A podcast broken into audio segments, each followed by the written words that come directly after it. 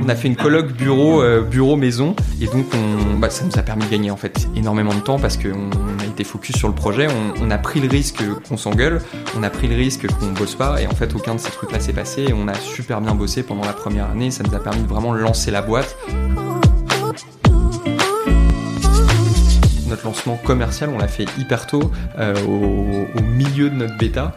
Euh, juste avant de juste avant d'être sur un salon. C'était un salon physique commercial et donc on a rushé toute la nuit pour être capable de, livrer euh, les derniers points manquants qu'il y avait sur la version qu'on voulait présenter pendant ce salon.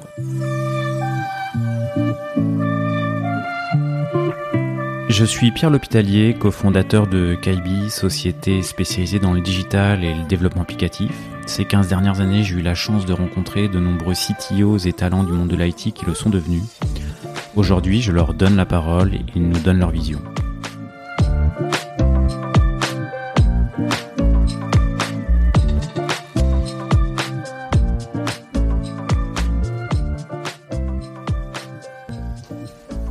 Eh bien aujourd'hui je suis en compagnie de Victor Lebeau ou Lebovici. Alors pour, pour le coup on, on, va en parler deux minutes. Ça marche. Parce que juste avant, juste avant qu'on démarre, je te disais j'ai un vrai problème. Je ne sais pas comment, quel nom on utilise.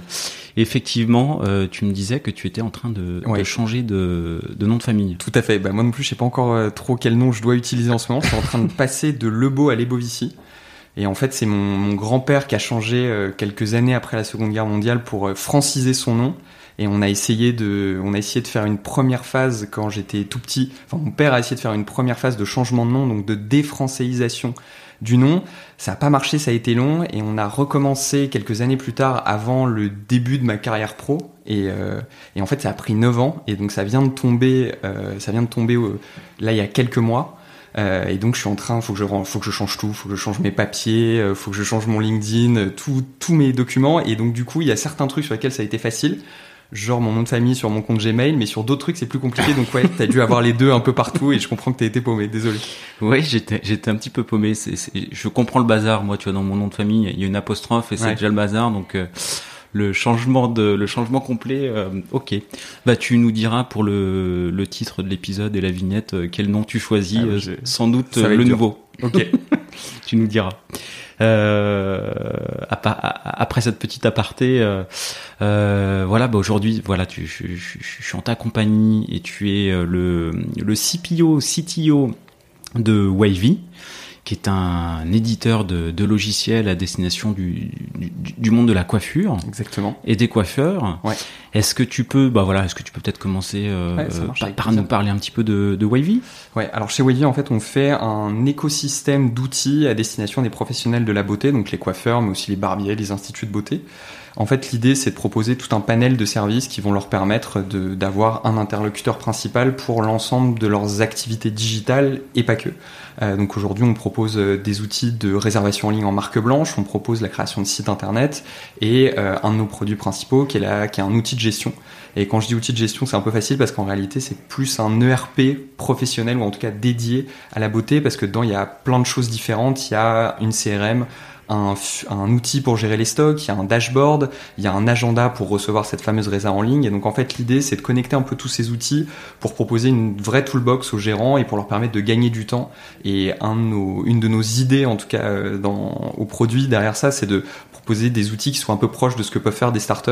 Euh, la réservation en ligne, euh, bah, c'est un truc qui fait gagner énormément de temps. En plus, dans le contexte qu'on a vécu sur, pendant toute cette année et demie, c'est un truc qui a permis à nos clients euh, de bah, simplement d'être capable, dans ces moments de ouverture-fermeture, d'être capable d'absorber énormément de demandes. Quand il y a eu des centaines et des centaines d'appels, en fait, les clients qui n'avaient pas la réservation en ligne étaient juste débordés, étaient pas capables de retraiter ça. Et ceux qui l'avaient bah, avaient un agenda qui se remplissait direct et étaient au calme pour euh, s'occuper de leurs clients. Tu doutes que quand tu coupes les cheveux, tu dois t'interrompre, c'est pas, c'est pas hyper pratique.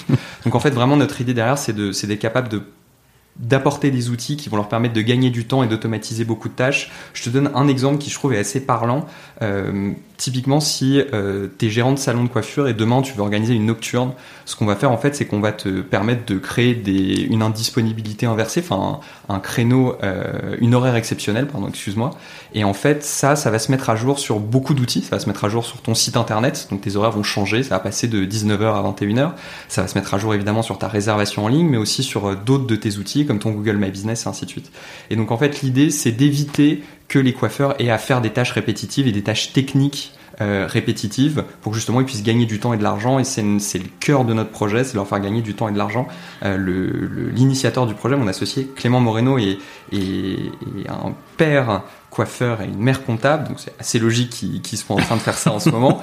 Euh, et en fait, euh, l'idée, c'est vraiment qu'on soit capable euh, bah, de créer un cercle vertueux pour le marché sur lequel on est, pour s'assurer qu'en fait notre outil soit pas un coût, mais vraiment une source de revenus supplémentaires, parce que bah, ça veut dire que notre marché se portera mieux, ça veut dire que les coiffeurs auront plus d'argent, et ça veut dire que potentiellement ils pourront s'abonner à d'autres de nos services. Bon, vous avez des super bêta-testeurs avec les, les parents de, votre associé. Exactement, bah, ça n'a pas du tout été le cas. En vérité, on les a pas pris comme bêta-testeurs au début. Bah ouais, ils étaient trop proches, donc on a, on a pris des bêta-testeurs beaucoup plus éloignés. Vous, les avez, vous leur avez dit non, pas vous. Non, non, non c'est, ils utilisent la solution, mais depuis très récemment. Et en fait, l'idée, c'était justement de, de faire ça avec des gens qu'on connaissait pas du tout, avec qui on n'avait pas de, on n'avait pas de biais, qu'on connaissait pas et à qui on allait pouvoir euh, ah, vous aviez... soit se faire engueuler vraiment, soit au contraire avoir des remarques positives, mais qui soient pas, euh, qui soient pas biaisées par le, la proximité ou le, ou, la connaissance de l'effort qu'on apportait sur l'outil. Donc non, pendant des années, on n'a absolument pas euh, proposé ces outils.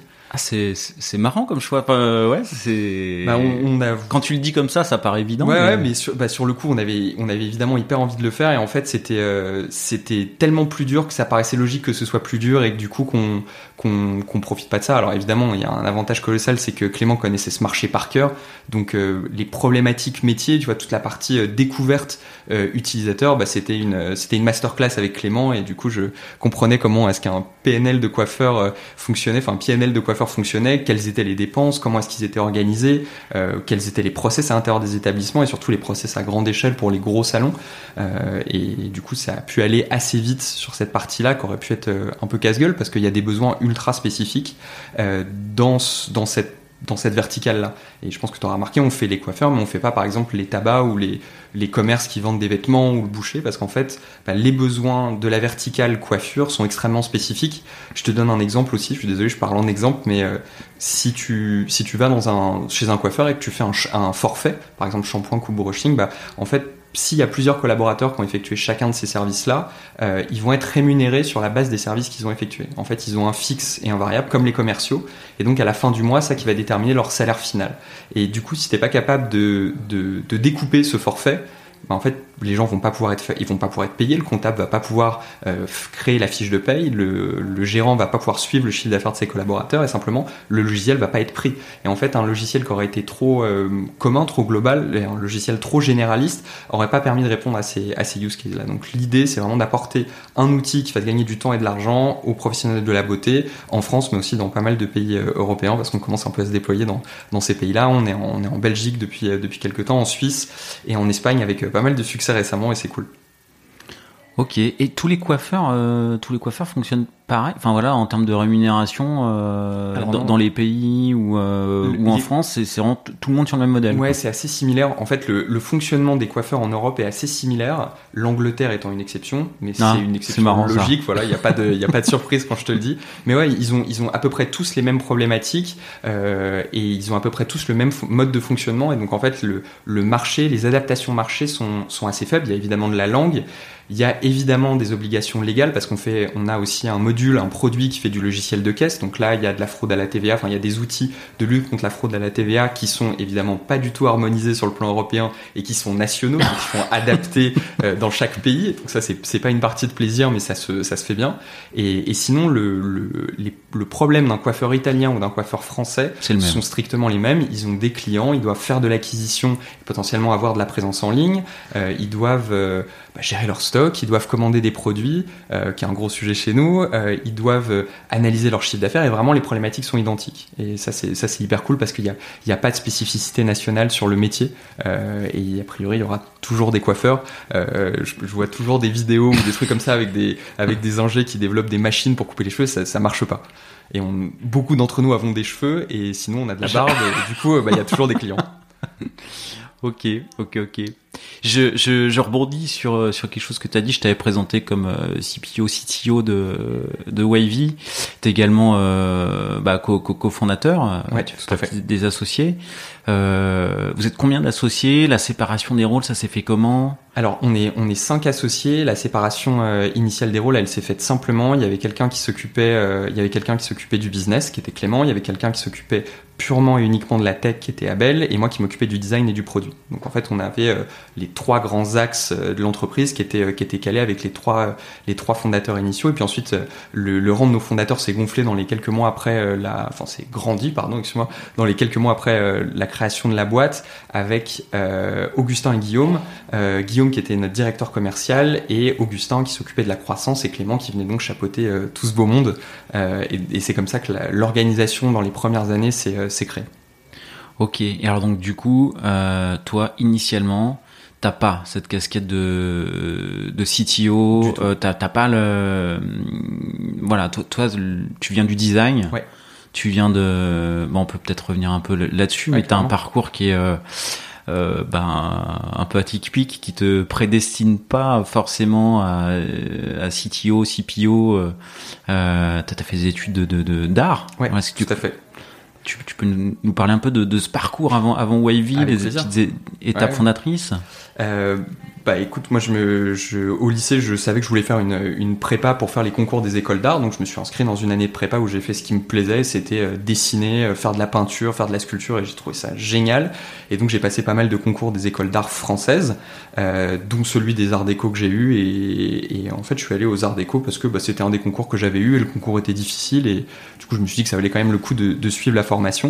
Euh, et donc du coup, ça a été le premier changement, c'est qu'en fait, je suis passé de l'art pur, enfin de l'art pour l'art, à au design, et j'ai pas senti la transition.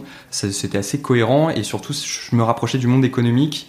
Euh, en tout cas, je sentais que je me rapprochais du monde économique et du monde du travail. Design de, de quoi? Alors c'est design global. Euh, c'est il y a dans l'école il y a des cours de scénographie, il y a des cours d'illustration et de dessin, il y a des cours de design produit, de chaises, de mobilier, il y a des cours de design graphique.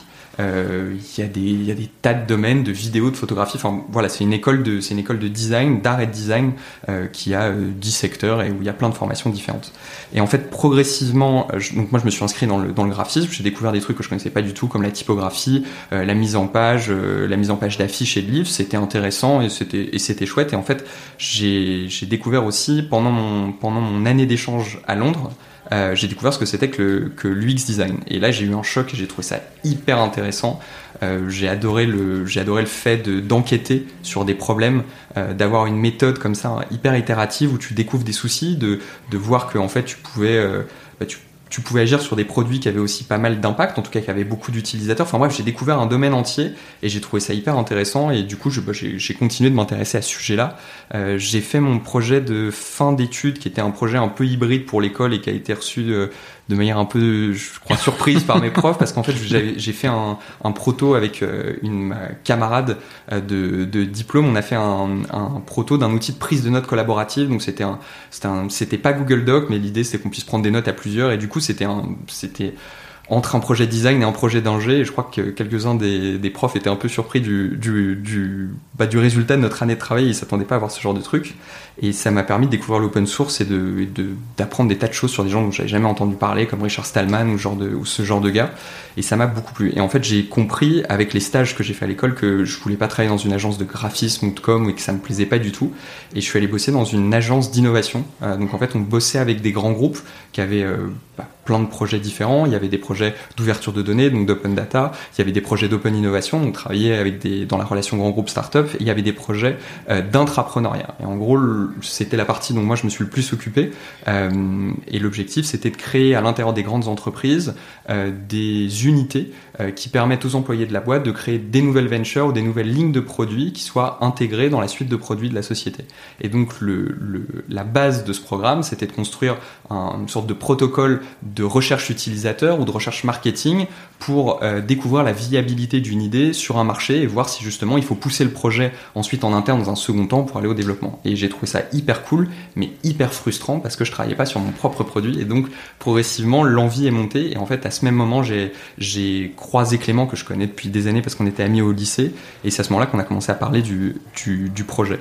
Et puis ensuite euh, le design étant un truc super intéressant, je me suis rendu compte que en fait ce qui me plaisait c'était pas comment est-ce qu'on allait faire quelque chose, c'est-à-dire que comment est-ce qu'on allait bidouiller ou comment est-ce qu'on allait construire la fonctionnalité caisse, mais plutôt pourquoi est-ce qu'on allait faire telle ou telle chose. Tu vois, c'était pas le, fonctionnement en soi de l'outil ou du feature, mais c'était plutôt pourquoi est-ce qu'on faisait tel feature, quels étaient les besoins à la fois euh, business, mais de nos clients aussi, tu vois, le croisement des deux qui faisait qu'on allait sortir ça. Et en fait, la partie euh, technique est venue dans un second temps, euh, parce qu'en fait, il y a eu en gros une, il y a eu un peu deux phases dans la société.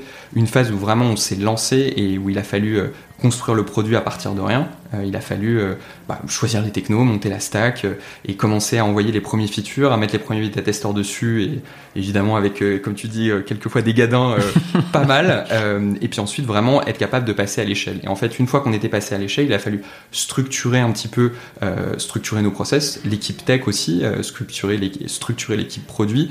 Et en fait, c'est à ce moment-là qu'un des, cofondateurs, le, CTO, euh, a décidé de partir vraiment à, la, fin de cette seconde étape, après avoir vraiment bouclé un, cycle. Et c'était vraiment un moment, un passage charnière. Donc il a choisi un moment qui, euh, bah, était opportun dans la, vie de la société et dans le rythme de la société. C'était, je pense, le vrai moment sain euh, pour, pour quitter la boîte parce qu'il avait vraiment bouclé euh, la première phase qui est une des phases les plus importantes d'une boîte évidemment les quelques premières années surtout les choix techniques initiaux ce genre de choses Euh, et donc après en fait je me suis retrouvé à, bah, à, quand, quand, quand il s'en va, euh, les raisons, en fait. bon, en fait, il a, il a, il a beaucoup bossé et le sujet commence à être, le sujet commence à être travaillé. Il y a, je pense que c'est un, c'était un vrai builder. C'est Abel. Abel, c'était un vrai constructeur de, de, de projets et de produits. Et je pense que il a fait ce qui lui plaisait le plus et qu'au bout d'un moment, il voyait que la suite était pas forcément le, ce qui, était la raison pour laquelle il aimait euh, euh, coder, construire une équipe et ainsi de suite. Et donc, euh, je pense qu'il a choisi vraiment ce bon moment, ce moment clé, ce moment charnière dans la boîte pour, pour passer.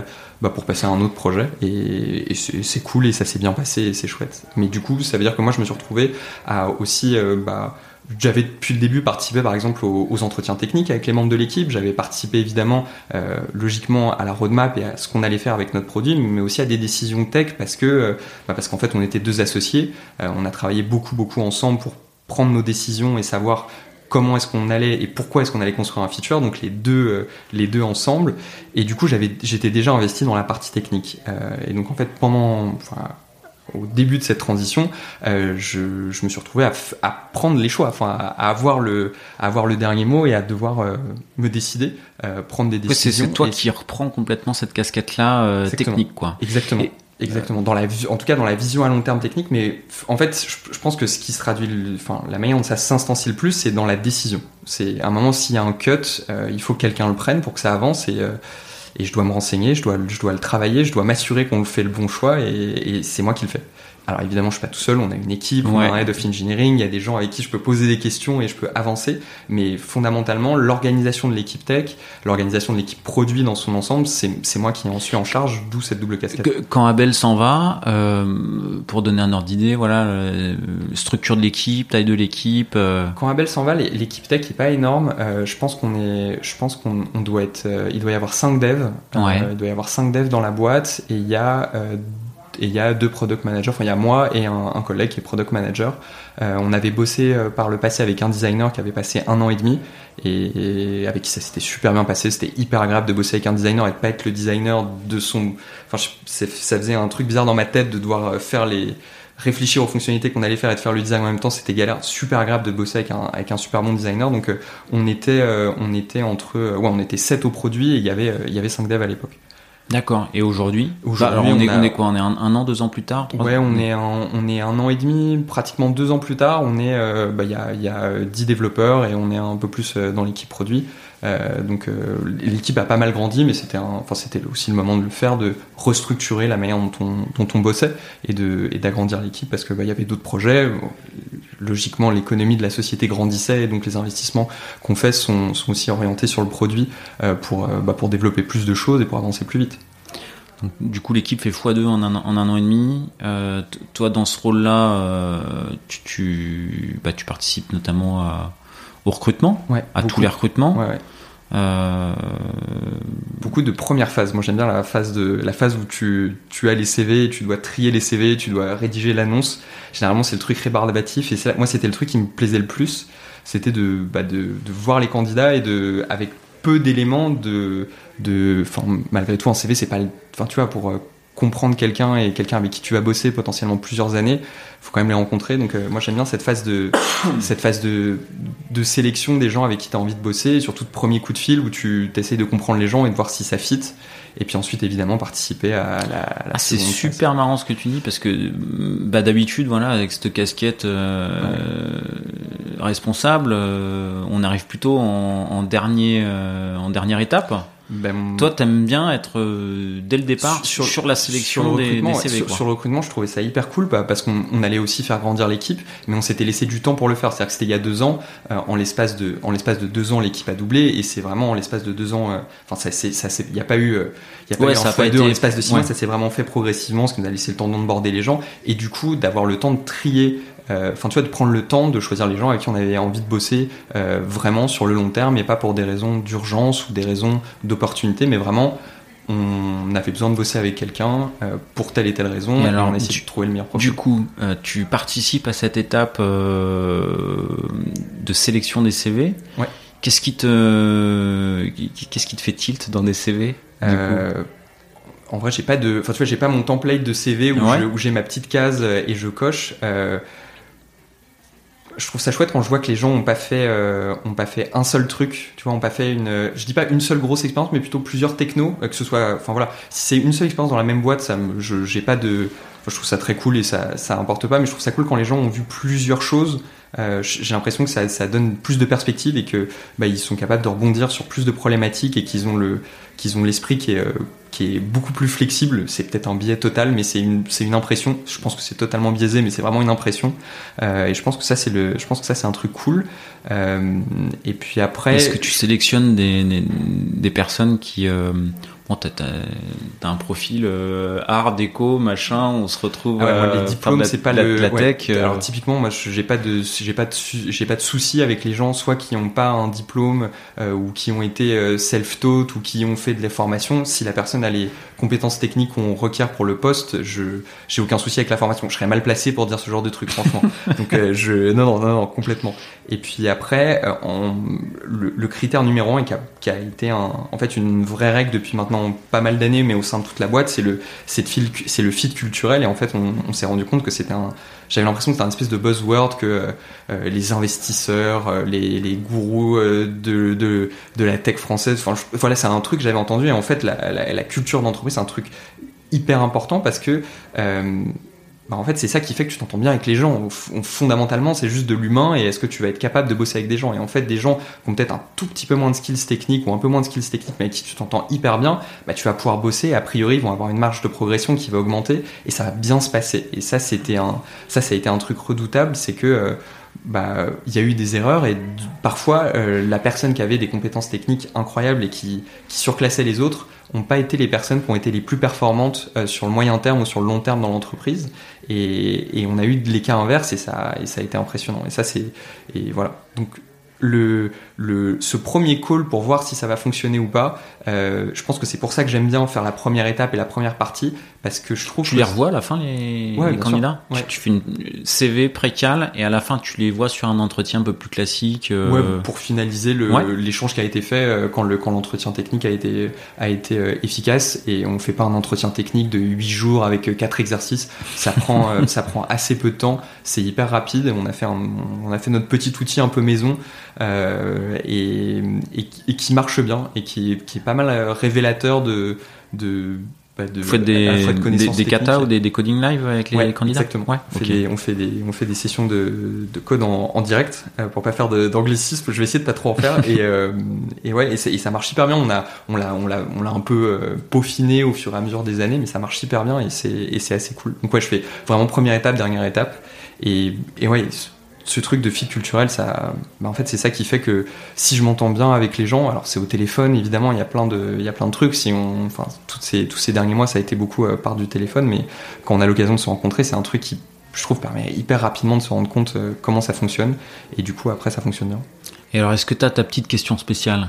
Non, pas du tout. J'ai, Non. j'ai jamais. Il y a pas une question Ouais. qui revient, Non, euh, non, la non. petite question originale. euh, J'ai, j'ai, j'ai jamais pré... par exemple j'ai jamais préparé de questionnaire c'est peut-être super pas bien mais euh, j'ai jamais préparé de questionnaire j'ai jamais préparé de de, de liste de Pas de scoring card, Ouais, pas de. non non et Au parce qu'en- feeling. parce qu'en fait je bah en fait je, je- c'est purement du fit culturel et le test technique euh, quand, quand j'y assiste on a un résultat qui est lui hyper tangible et hyper euh, et hyper clair. Et là par contre il y a bah, il y a, il y a c'est ultra quantifiable et c'est ultra vérifiable. Donc euh, il y a un il y a un espèce de il y a une espèce de double extrême qui permet de bah, je pense de faire des, des bons résultats avec les années avec l'amélioration de ce- cette routine Ok, donc pas de préparation, tout, tout sur le fit, ouais avec euh, le, le petit exercice. ouais non non qui compte quand même Qui beaucoup compte- dans qui le compte bien. ouais Euh, du coup, au-delà du, recrutement, aujourd'hui, voilà, de, de ton rôle, tu parlais de, voilà, grosso modo, t'as pas les mains dans le cambouis, tu codes pas aujourd'hui. Par contre, t'as le, la, la- dimension produit au sens, tu vois, tu, tu, je te vois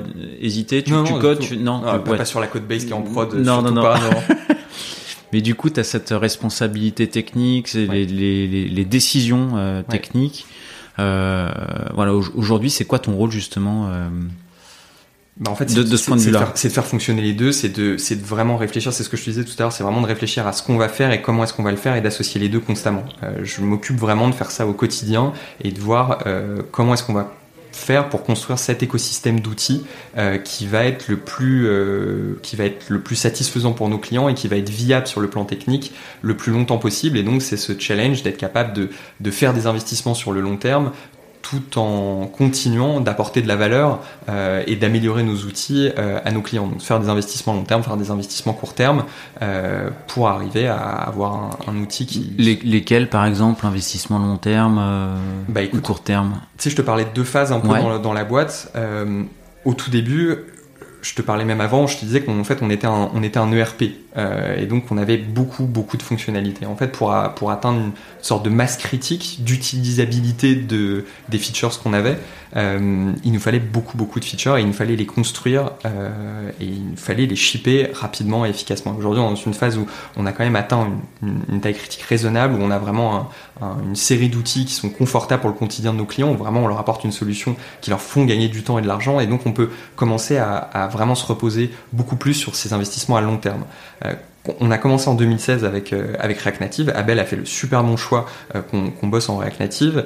Et en fait, quand on a commencé, il y avait vraiment très peu de choses euh, sur cette plateforme. C'était déjà un risque, enfin c'était déjà un engagement un peu fort. et surtout, il y avait très peu de choses. Donc en fait, les décisions qu'on prenait, il y avait strictement aucun moyen de s'assurer qu'elles étaient future-proof parce que bah, on savait pas ce que ça allait donner dans deux ans. Si même la techno elle-même allait être maintenue, il y avait une grosse boîte derrière certes, mais on savait pas si la communauté allait, allait soutenir ce genre de truc. Donc ça, ça a été notre première, euh, notre première étape avec React Native. Puis ensuite, on a fait une V2. Donc on a en fait, on a dégagé notre V1 et on a reconstruit le produit de A à Z, ce qui nous a permis d'enlever bah, sur le plan du produit beaucoup de manquements et de features manquants, mais aussi de mauvaises conceptions. Euh, et puis sur le plan de la tech, de repartir d'une feuille blanche pour avoir une app qu'on continue d'utiliser aujourd'hui et qui est le socle de, no- de notre produit.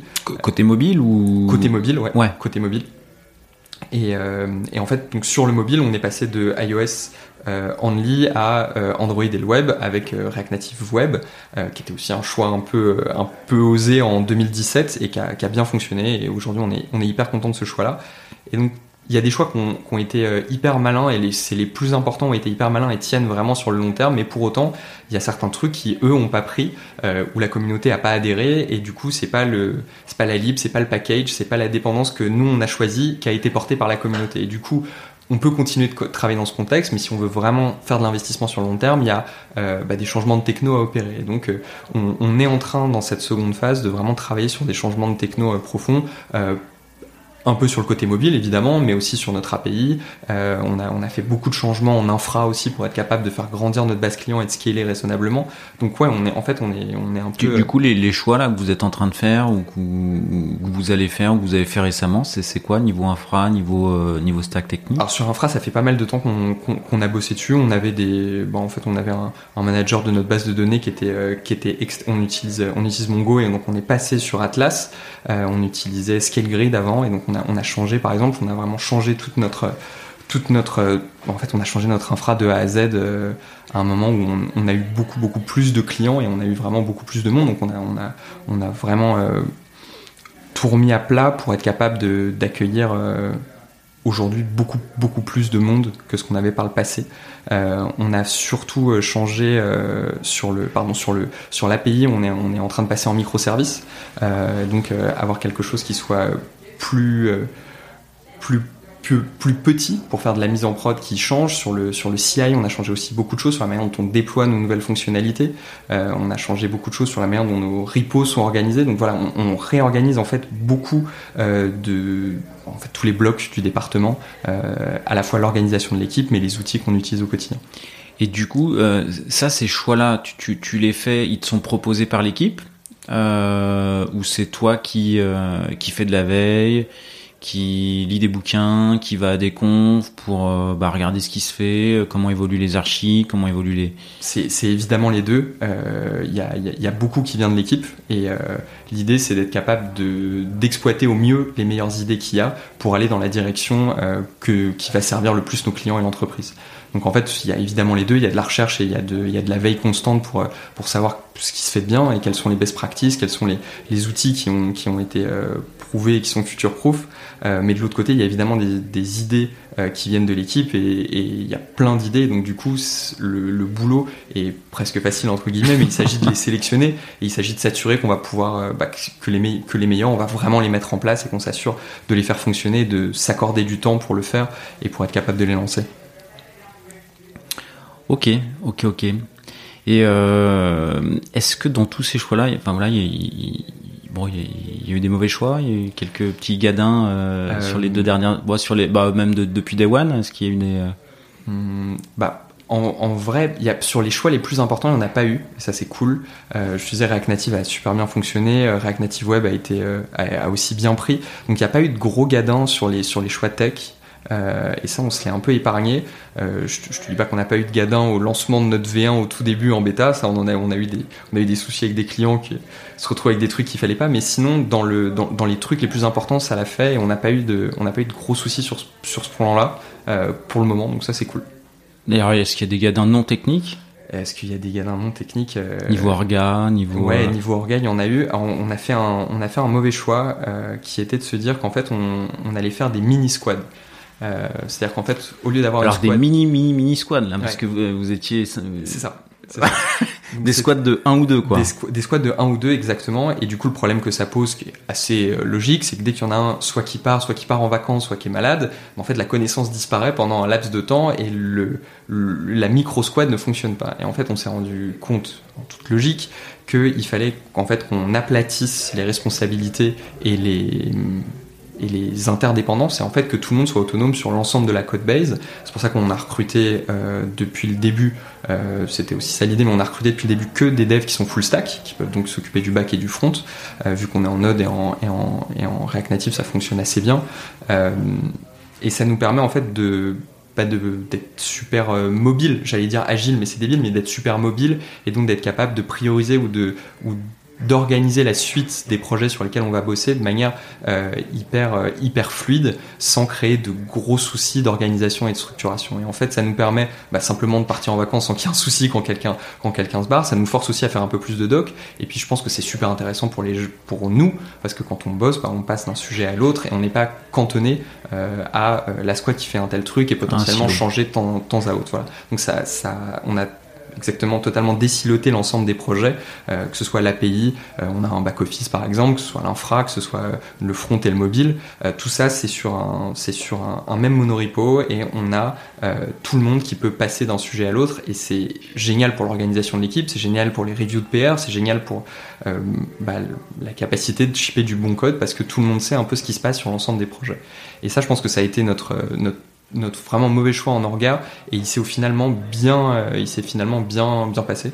Euh, enfin en tout cas la réorganisation a été hyper efficace et nous a fait gagner en temps je pense en confort de travail en efficacité et en parlant d'orga, euh, il y a quelques semaines, quand on quand on bah, quand on se parle mhm. euh, et qu'on planifie euh, l'enregistrement, t'étais pas sur Paris et tu rendais euh, visite à des collabs euh, qui étaient bah, qui étaient pas sur Paris, ouais.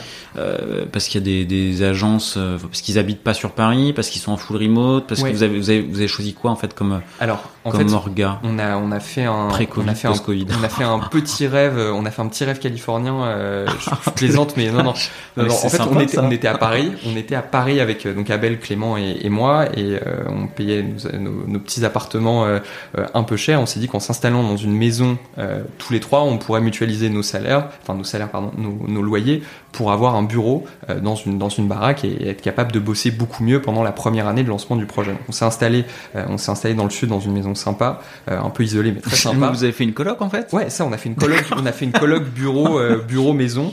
Euh, t'étais là-bas euh, il y a trois... quand euh, j'étais dans le coin exactement. Ouais, d'accord. Exactement. Et euh, et donc on, bah, ça nous a permis de gagner en fait énormément de temps parce qu'on a été focus sur le projet. On, on a pris le risque qu'on s'engueule, on a pris le risque qu'on bosse pas et en fait aucun de ces trucs-là s'est passé. Et on a super bien bossé pendant la première année. Ça nous a permis de vraiment lancer la boîte pour après remonter à Paris et là euh, vraiment bah, lancer une levée de fonds, euh, construire les équipes et consolider l'ensemble du projet. Euh, ce qui s'est passé, c'est qu'en étant dans cette baraque un peu isolée, ah la première année, elle doit être incroyable. La première année était pas mal. Ouais. bah, on a fait du, on a c'est le jour, c'est la nuit, c'est les soirées. Vous parlez des, enfin c'est H24, vous parlez du du, du, produit, ouais, du produit du projet. Et principalement du produit ouais. Mais mais de tout surtout. Enfin tu vois du, du marketing du enfin bref tout se passait tout le temps et c'était c'était hyper cool. Mais du coup il fallait qu'il y ait des gens qui puissent aussi nous accompagner parce qu'on n'allait pas rester trois. Il fallait qu'on fasse un peu grandir l'équipe. Euh, et donc il y a on a on s'est un peu obligé à, à bosser en remote dès le début parce que bah, il y avait des gens super forts qui étaient à Lyon. Je pense euh, à notre head of engineering Antoine qui arrivait au tout début du projet. Euh, bah, il était super bon. On n'allait pas dire non il est à Lyon c'est stupide. Donc on n'était pas euh, enfin on n'était pas des, des, des, fous furieux du remote euh, sur le plan euh, enfin tu vois on est c'est pas quelque chose qu'on c'est pas un idéal quoi mais c'est pragmatique. Exactement exactement. Et puis on avait des on avait des commerciaux terrain parce qu'on est dans un marché qui, a un, bah, qui nécessite le fait que la solution soit évangélisée et que les et que on puisse présenter les bénéfices de notre outil. Ça se fait pas aussi simplement. C'est un marché où tout le monde n'est pas hyper tech savvy a envie de s'auto onboarder de gérer son outil euh, euh, tout seul. Donc il y avait besoin de présence humaine en plus pour faire connaître la marque et le produit et donc du coup, on s'est retrouvé à être en remote euh, bah, naturellement. Euh, et en fait, on a continué comme ça. C'est-à-dire qu'en fait, dans nos recrutements, on s'est rendu compte que c'était un critère stupide de vouloir absolument des gens à Paris, que quand on, que quand on le mettait pas, bah, en fait, on tombait sur des gens qui étaient qui étaient parfois meilleurs, parfois tout aussi bons, et que ça fonctionnait bien parce qu'en fait, on avait pris l'habitude de le faire. Alors après, c'est une année où ça nous a permis justement de développer euh, des trucs de base, mais comment est-ce qu'on partage la connaissance quand tout le monde n'est pas dans cette maison à habiter en coloc avec nous? On est bien obligé de diffuser la connaissance. Vous, leur avez pas proposé de tous venir dans Évidemment, on a fait des week-ends entiers et quelques semaines où il y avait pas mal de monde dans la maison, mais tu vois, sur le, sur le long terme, c'était, c'était vraiment pas jouable. J'imagine une bonne ambiance dans cette maison. Ouais, non, il y avait une bonne ambiance. C'était parfois un peu le, c'était parfois un peu le bordel, mais c'était, non, l'ambiance c'était cool. Ça bossait bien, mais l'ambiance c'était cool. Et, euh, et donc, du, ouais, il fallait partager la connaissance, il fallait s'organiser. Et et en fait, on est resté en remote et ça, et ça a bien fonctionné. Donc, il y a pas mal de gens qui sont en remote. Donc, en fait, on a vu a. Du coup, aujourd'hui, sur la team, euh, c'est quoi Il y a, euh, je crois qu'il y a, à Paris, je crois qu'on est trois et il y en a euh, trois autres qui sont à Lyon. Euh, dont on a des bureaux à Lyon parce qu'on a aussi des commerciaux qui sont pas mal à Lyon. C'est une région dans laquelle on a passé, euh, enfin, on s'est pas mal concentré. Euh, et sinon, tous les autres sont, sont en remote. Donc en fait, il y a, bah, il y a pas mal de gens qui sont en remote depuis le début et ça fonctionne bien. Quoi. Donc on essaie de se retrouver plusieurs fois dans l'année. Ça a été très dur ces derniers temps. on essaye de faire des trucs cool, mais, mais ça fonctionne correctement et c'est, et c'est chouette. Du coup, on n'a pas été super impacté par ce qui s'est passé par l'année et demie, mis à part que les trucs cool qu'on avait l'habitude de faire pour se réunir, pour euh, monter à Paris et, euh, profiter d'un événement euh, qui soit on avait pris l'habitude en fait de, faire que dès qu'il y avait un événement qui concernait les commerciaux, bah, que les développeurs montent ou l'inverse pour qu'en fait il y ait simplement des, des, trucs cool qui se passent dans la boîte et qu'on puisse tous se retrouver ensemble et que ce soit des moments qui soient pas des séminaires de boulot mais qui soient vraiment des moments où on puisse de vie ouais. qu'on puisse vraiment partager ensemble et discuter vous, vous êtes combien aujourd'hui en tout? En tout on est euh, on est on est 70 on est 70 dans la boîte. Donc ok. Ça, bon, c'est une taille où commencer à réunir tout le monde, c'est ça devient un effort. C'est un événement logistique. Ouais, ouais, ah, c'est clairement un événement logistique. C'était beaucoup moins le cas par le passé, donc c'était beaucoup plus facile et et en fait, bah, c'était hyper nécessaire. Et ça, par contre, pendant cette année et demie, là, tout ce bazar, ça a été hyper frustrant de pas arriver à, à se voir parce que certes, ok, on est habitué au remote, mais par contre, on a pris l'habitude de se voir et de faire des trucs ensemble cool. Et du coup, bah, on était privé de ça, donc il euh, y, y avait Enfin, il y avait, il y avait juste la peine, quoi. Il n'y avait plus aucun bénéfice à, à profiter de ces temps-là. Ok. Et dans, dans, tu me parlais de rêve californien. Je, bon, je, je rebondis un peu. Rêve californien. Dans 2-3 ans, euh, euh, Wavy, c'est où en termes de produits, euh, en termes d'équipe, euh, d'orga. Euh, voilà, si on prend rendez-vous dans 3 dans trois ans là, bah, on en est où? Euh, Qu'est-ce qui s'est passé Ce que j'aimerais bien, c'est que dans trois ans, on soit pas des, on soit pas des milliers, qu'on ait été capable justement de scaler notre organisation euh, et qu'on n'ait pas besoin d'être euh, toujours plus, qu'on soit capable de rester dans une, dans un nombre, en tout cas dans l'équipe produit dev, dans un nombre qui soit raisonnable et qu'on puisse s'organiser simplement sans avoir trop d'overhead et sans être trop nombreux. Je pense pas qu'il y ait besoin qu'on soit des centaines pour construire le produit qu'on veut. Pour autant, les ambitions sur le plan du développement du produit, elles sont d'être un vrai acteur européen. Je pense que les États-Unis, c'est un marché énorme qui est lui par contre assez différent des Italiens et des Français et des Allemands. Là, il y a des spécificités. Ah, on, se, on se coupe pas les cheveux de la même manière aux États-Unis. Alors on se coupe, les, cheveux, euh, pas tout à fait de la même manière parce qu'en fait, quand tu vas dans un salon, tu vas pas, euh, tu vas pas voir un, tu vas pas dans un salon, tu vas voir un barbier qui est dans un salon ou tu vas voir un coiffeur qui est dans un salon. C'est-à-dire qu'en fait, la plus, le marché est en freelance. Et donc en fait, c'est des gens qui louent des chaises à, un commerçant, à un gérant d'établissement. Alors que chez nous, les gens sont plutôt en CDI. Donc ça fait une vraie différence dans l'organisation de l'outil, qui est un modèle qui commence doucement d'ailleurs à arriver, qui est le même modèle que- qu'en Angleterre. Donc il y a- quand même une vraie différence dans la manière dont c'est structuré, dont, euh, euh, dont les revenus montent, comment est-ce qu'on facture les gens. Vraiment différent, mais marché énorme. Et euh, évidemment, il y, a des, bah, il y a des outils hyper intéressants en place, mais où il y a vraiment des choses à faire sur, je pense, l'angle spécifique que nous on a pris, qui est cette partie de vente de produits à destination des professionnels. On a un store sur lequel nos, clients peuvent venir s'achalander en matériel professionnel, notamment en shampoing, en produits colorants. Et, ça, c'est un, axe hyper important de notre, produit.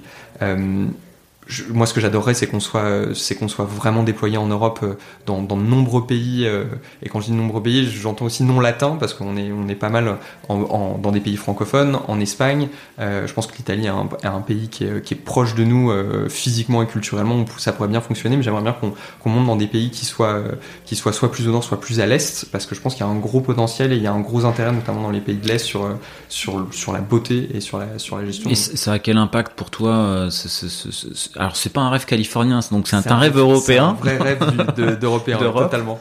Euh, ça a quel impact, euh, j'ai envie de dire, produit en termes Ouais. de fonctionnalité ou en termes d'infra ou en termes de... Bah, ça, en termes d'infra, c'est évidemment de scaler, mais ça, c'est un truc qui est, qui est passé, ça roule bien. Aujourd'hui, le sujet, ça va être de, vraiment bosser la rétrocompatibilité. Euh, si on veut être capable d'accéder à ce, projet, euh, il faut que n'importe qui puisse utiliser un appareil. Euh, généralement, les commerçants utilisent des tablettes. Il s'avère que ça arrive souvent qu'il y ait des gens qui nous disent, bah voilà, on m'a offert une tablette il y a quelques Noëls, je me demande si je peux l'utiliser. Là, on n'aura pas l'occasion d'échanger avec eux. Il faut vraiment qu'on soit capable de fonctionner avec beaucoup, beaucoup d'appareils. Donc, il va vraiment y avoir un travail de rétrocompatibilité, d'optimisation de ce qu'on fait aujourd'hui pour être capable de fonctionner avec des devices qui soient un peu moins performants. Euh, il y a évidemment un gros sujet de produit marketing sur l'acquisition et comment est-ce qu'on fait pour que les gens arrivent sur l'outil, mais je pense que notre vrai challenge sur le plan purement technique, c'est de faire que euh, on, on soit hyper bon sur la rétrocompatibilité et quel que soit le device, une personne puisse bénéficier de l'ensemble de nos outils. Euh, Parce que du coup, quand vous allez voir un coiffeur, vous, vous leur vendez la, la solution logicielle. Ouais. Par contre, ils doivent avoir leur device. Et vous, vous adaptez leur device. Il n'y a pas de réflexion sur... euh, bah, eh, et au passage, euh, je te file la, la tablette qui va bien euh, et qui est compatible avec notre Si, si, tout à fait. Et ça, c'est une chance. Aujourd'hui, en, en effet, vu qu'on discute avec eux, on a l'occasion de leur dire, bah voilà, vous avez un vieil ordinateur, euh, vous devriez prendre un, vous devriez prendre une tablette. euh, je vous recommande ces modèles-là euh, que vous pouvez aller acheter chez, chez n'importe quel euh, commerçants. Ouais, non, vous, vous leur offrez pas quoi. Non, on n'offre pas les devices. Euh, ça, ça, pourrait faire partie d'une stratégie d'acquisition, mais on, on, l'a pas fait. Euh, et l'intérêt aussi, c'est qu'ils puissent en profiter eux, enfin que ce soit leur appareil, et qu'ils fassent le choix de leur appareil. Euh, et il y a un autre intérêt, c'est que ça prend beaucoup moins de place qu'un énorme ordinateur dans un établissement. Mais du coup, oui, on a l'occasion de discuter avec eux et de leur dire, voilà, ce device-là, il a des bonnes perfs, on va pouvoir fonctionner dessus. Par contre, si euh, on bah, n'échange pas avec eux et qu'ils découvrent Wavy et qu'ils s'auto-onboard, là, il va falloir qu'on on soit bon et qu'on n'ait pas, on pas à leur raconter ça. Et du, du coup, là, aujourd'hui, la rétrocompatibilité, vous, vous remontez jusqu'à des devices qui, qui, qui, qui, sont sortis à quelle année là? On va, on va, pas aller, euh, on va pas aller euh, sur sur 10 ans ou, euh, ou, un truc aussi loin, mais ce qu'on aimerait bien, c'est que c'est que des appareils qui qui, qui, qui 4, ans, ouais, qui ont 4 ans fonctionnent vraiment bien. Euh, et, euh, et, pas forcément des appareils haut de gamme, des appareils bas de gamme qui ont 4 ans. Voilà, l'objectif c'est que ça, ça, ça, tourne vraiment bien parce que je pense que ça représente la majeure partie du, du parc qui est en Europe euh, et que du coup ça pourrait être. Donc ça, pour, pour toi c'est un des sujets techniques quoi. C'est-à-dire quand vous développez, quand vous faites une version faut tout retester sur tous les devices et toutes les versions de devices. Le QA c'est un vrai sujet, euh, c'est un vrai sujet technico-produit euh, parce que euh, bah parce que ouais ça, ça, demande pas mal de taf, ça demande beaucoup d'appareils. Il y a beaucoup de choses qu'on peut automatiser, mais il y a des choses qu'on découvre toujours quand on le fait manuellement et c'est un un sujet qui est vraiment au croisement des deux et, et ça prend beaucoup de temps, ça prend beaucoup de temps. Et du coup, c'est, ce sont les développeurs qui font la partie. Enfin, tu, là, tu parles de QA. Ouais ce, les, les, devs sont full stack, mais est-ce qu'ils s'occupent de la partie euh, testing euh, euh, c'est qui, qui, qui, qui, fait les tests en fait En fait, il y a, il y a toujours du testing euh, du côté des devs. Il y a des tests unitaires qui sont faits. Il y, a du, il y, a du, testing à la main qui est fait de leur côté, du, du monkey test presque qui est fait de leur côté. Mais nous, on a une phase avec mon collègue, le, avec Chris, on, enfin, les, tous les product managers font une phase de QA et on a des outils qui nous permettent d'automatiser une partie du test end-to-end -end sur vraiment les tâches courantes qui sont systématiquement testées. Euh, et ça, ces tests end-to-end nous font gagner évidemment beaucoup de temps, mais bizarrement, à chaque fois qu'on fait un truc à la main, un truc un peu bizarre, on découvre un truc, on apprend un truc, et ça, c'est, ça, c'est, c'est intéressant et rassurant aussi, mais, euh, mais, mais ouais, ça, va être un, ça va être un vrai sujet d'être capable de faire que ces tests end-to-end fonctionnent sur beaucoup d'appareils, beaucoup d'appareils différents, euh, et qu'on soit capable, nous, de, d'avoir le, cette espèce de mur de device euh, qu'il va nous falloir pour, pour avancer toujours un peu plus loin. Ok. Est-ce qu'il y a d'autres enjeux euh, techniques euh, que, que, la rétrocompatibilité, des, des, choses qui vont être euh, en visibilité de ton côté? Je sais que tu m'avais parlé il y a quelques semaines de euh, bon, tu m'avais parlé de dette technique, mais tu m'avais parlé euh, également de tout ce qui était web analytics euh, pour toi. Ouais, ouais, tout à fait. Euh, bah, sur, sur, les sur technique, c'est un peu ce que je te disais. Il y a ces il y a ces choix qu'on a fait à un moment qui, ont, qui, ont, qui sont avérés pas être bons. Euh, il y a ces changements qu'on fait par exemple sur notre API. Donc ça, c'est des trucs qu'on change dans cet objectif en fait de rétrocompatibilité et de performance. D'accord. c'est un projet un peu long terme pour nous qui est de préparer tout ce travail là pour s'assurer qu'on soit dans les meilleures conditions quand on va lancer ce projet-là et qu'on ait un socle vraiment solide qui nous permette d'avancer euh, de manière confortable et sereine sur cet outil-là. Sur la partie euh, web analytics, évidemment, il y a, beaucoup beaucoup de choses qu'on pourrait traquer euh, et qu'on pourrait qu'on pourrait suivre, qu'on pourrait consulter et ça va ça va être un gros sujet pour cette partie marketing produit sur la partie tech de vraiment être très précis sur ce sur ce suivi-là. C'est pas un sujet extrêmement novateur, mais c'est un projet qu'il faut faire extrêmement bien et être hyper soigneux sur sur sa réalisation parce que sinon bah ça c'est un maillon euh, aujourd'hui vous avez vous avez pas de solution si, si, si, aujourd'hui on a on a des analytics qui sont en place. Si, évidemment. Euh, on a des analytics qui sont en place qui nous permettent de suivre beaucoup beaucoup de choses que ce soit euh, que ce soit sur le sur le front ou sur, ou sur l'infra. Donc on a pas mal d'analytics. Mais euh, on pourra aller je pense je pense un peu plus loin et surtout être capable de, de de pas uniquement être en consultation de, de ce qui se passe, mais pouvoir vraiment l'exploiter pour, bah, pour pas forcément apporter des nouvelles fonctionnalités, mais, mais se donner un peu de vue sur l'avenir. Aujourd'hui, c'est un truc qui nous permet de regarder ce qu'on fait en ce moment. Et je me dis que si on arrive à concevoir bien cet outil, c'est un truc qui pourra nous permettre de nous projeter dans une roadmap un peu plus long terme que juste le truc à court terme qu'on doit améliorer ou le truc au contraire qui a bien fonctionné. Je me dis que c'est un, voilà, il y a, y a, vraiment, euh, il y a vraiment une, bonne voie pour, euh, pour, euh, pour avancer là-dedans. Ok, ok, ok. Donc les un de tes enjeux quoi. Ouais. Un de tes enjeux. Ouais. Euh... Je crois qu'il va y avoir beaucoup de beaucoup de testing et beaucoup de beaucoup de devices euh, sur les sur les années à venir. Ouais, ça va être euh, les deux sujets. Ouais. Euh, côté produit, il euh, il y a la solution pourquoi faire, pourquoi faire, mais je crois qu'il y, y, a un gros enjeu aussi de de marketplace. Euh, Tout à fait. Voilà, dans, dans trois ans, il y a. et bah, un des gros ça, enjeux. Ça, ça, va avoir pris. En fait, le, le, le projet de Wavy, c'est d'être capable de proposer toute une palette de services à nos clients, que ce soit des services digitaux, mais aussi des services physiques. Et la le premier service physique qu'on propose, euh, c'est un e-commerce, c'est le fait de proposer un e-commerce à l'intérieur de l'application à nos clients pour qu'ils puissent acheter des produits. En fait, l'intérêt, c'est d'associer les stocks et la fonctionnalité, le produit de stock qu'on a avec les informations sur euh, bah, la consommation, les produits qui sont en faible quantité, euh, avec ce catalogue de produits qu'on leur propose pour le faire livrer chez eux. En fait, l'intérêt, c'est aussi de s'épargner cette phase de gestion de stock hyper fastidieuse où tu dois scanner, faire de l'entrée de data pour saisir le nom du produit, l'ajouter tes stocks. On fait tout notre possible évidemment pour que cette phase soit la plus simple possible et que tu puisses scanner avec ton appareil photo. Malgré tout, il y a toujours des choses à rentrer, des produits qu'on n'a pas encore dans notre DB ce genre de choses. Donc l'idée, c'est vraiment d'apporter un, une facilité dans l'achat et dans le réassort des produits. Euh, surtout que sur notre marché, il y, a pas mal de spécificités, c'est-à-dire qu'il y a des gammes qui sont exclusives, donc euh, il, faut, euh, il faut avoir un accord pour être capable de l'acheter de et de la distribuer. Mais surtout, si tu veux acheter une gamme, enfin si tu veux acheter un produit d'une gamme, en fait, il faut acheter toute la gamme. Donc tout notre travail sur la partie logistique, ça ne me concerne pas du tout directement, mais c'est de faire que nos clients soient capables d'acheter des produits en petite quantité sans coût minimum d'achat et donc d'arriver à bah, créer ce produit à l'intérieur de l'application. Nous, tout notre intérêt, c'est qu'il soit dans le même écosystème produit, c'est-à-dire que ce soit pas une WebView, mais que ce soit vraiment dans l'application, qu'ils aient euh, les mêmes repères, que ce soit le même UI, le même UI kit, et qu'ils puissent se balader euh, dans, ce, dans, dans, cette immense boutique où il y a aujourd'hui euh, pas, mal, de ressources. Donc le challenge va être évidemment de l'adapter nationalement, parce que là, il y a des besoins nationaux qui sont différents, il y a des marques, des intérêts qui vont être différents, donc il y a de l'adaptation nationale, et puis il y a une adaptation aussi logistique, parce qu'on va avoir bah, des, des, entrepôts dans, dans, plusieurs pays, donc il va falloir construire cet outil euh, différemment euh, en fonction des pays. On, on, on, on, a tout fait à la main sur cette partie-là parce qu'on n'a pas trouvé chaussures à notre pied. On, voulait, on pensait trouver un outil euh, sur la partie logistique? sur non, non sur la partie sur la partie e-commerce, on pensait ouais. trouver un outil qui soit headless et qui nous permette de bah, de gérer le. Vous aviez benché quoi à l'époque? De gérer le front. On a vu bah, on a vu des gros trucs comme comme comme la partie headless de Shopify. On s'est ouais. dit que c'était un bon point d'entrée. On a vu quelques après on a vu les gros autres e-commerce classiques, mais sur le sur le headless, on s'était dit que ça allait ça allait être facile. Et en fait, à chaque fois, on tombait sur des problématiques qui faisaient que ça répondait pas tout à fait à notre à notre cas d'usage et qu'on était vraiment bloqué sur un point. Et vous pouviez pas customiser. Euh... Bah en fait, plus on plus on se disait tiens on va customiser, tiens on va customiser, plus on se disait qu'en fait c'était une mauvaise idée, que c'était juste une manière de dire que ça correspondait pas à notre besoin et qu'on okay. allait essayer de tordre un usage vers autre chose que ce pourquoi c'était fait initialement.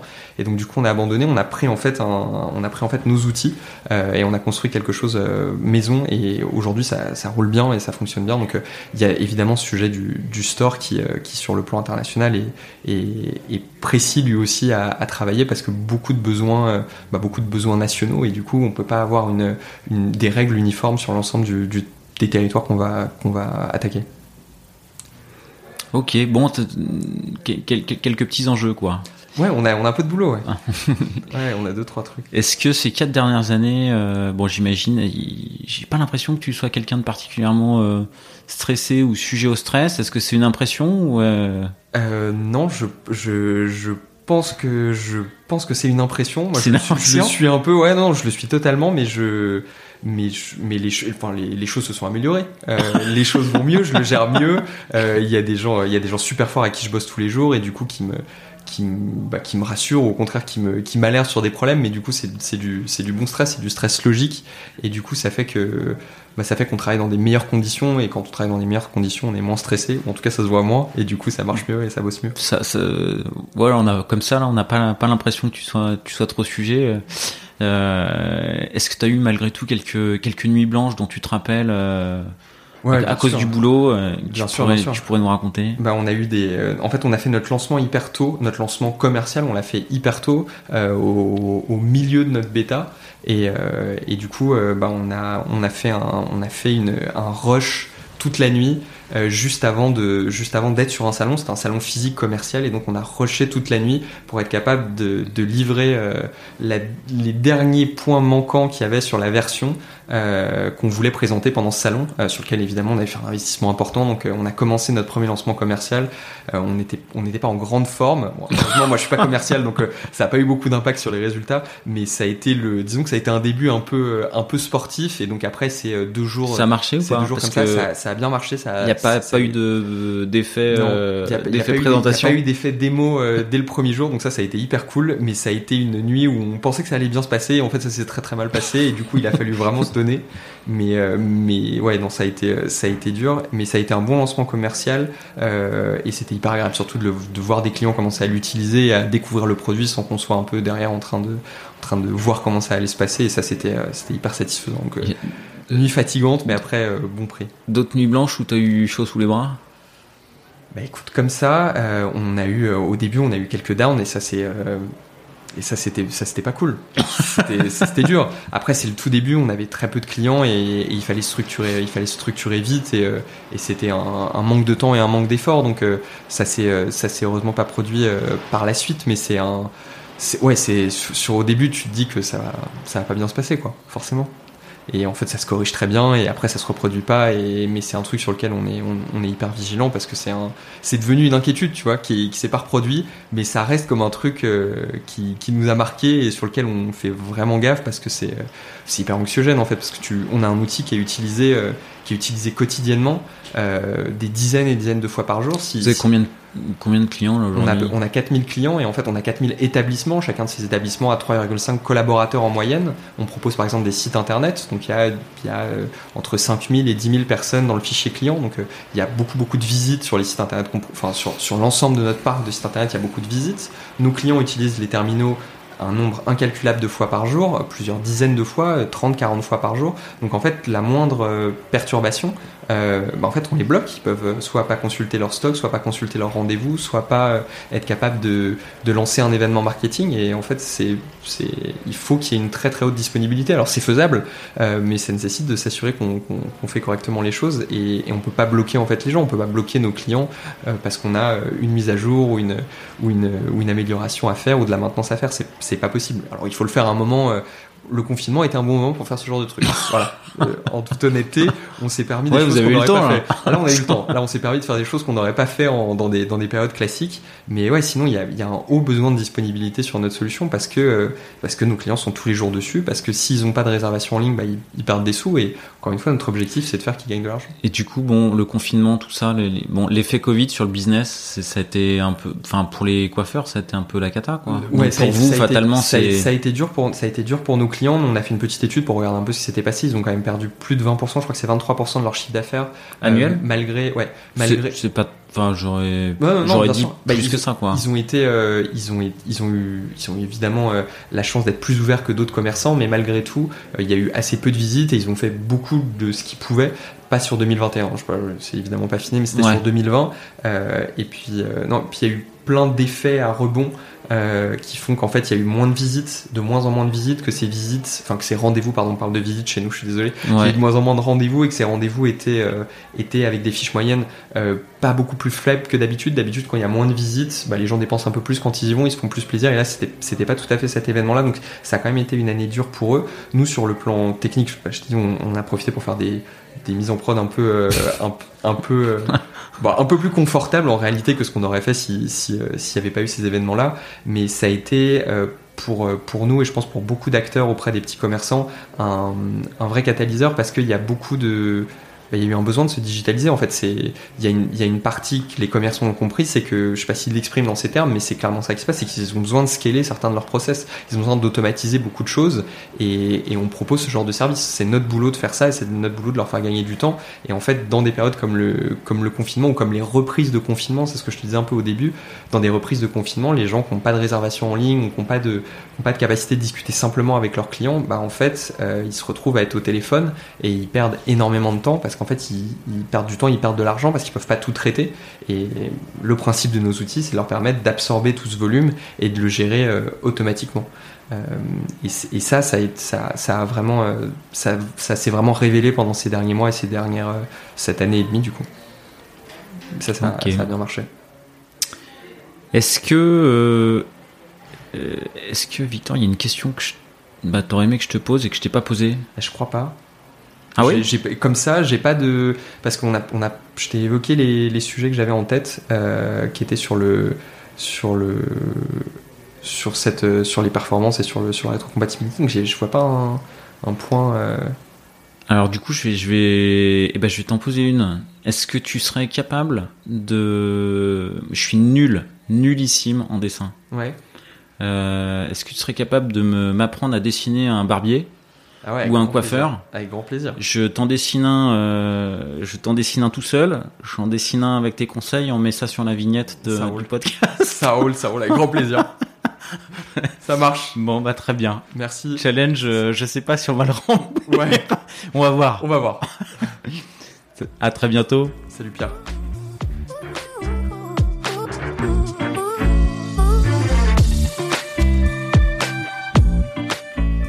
L'épisode est terminé, j'espère qu'il vous a plu et si c'est le cas, c'est le moment de prendre deux ou trois secondes de plus pour euh, deux ou trois clics. Un petit clic pour un pouce bleu euh, ou un petit clic pour un partage aux copains ou un petit clic pour vous abonner euh, et ne pas rater le prochain épisode. À très bientôt.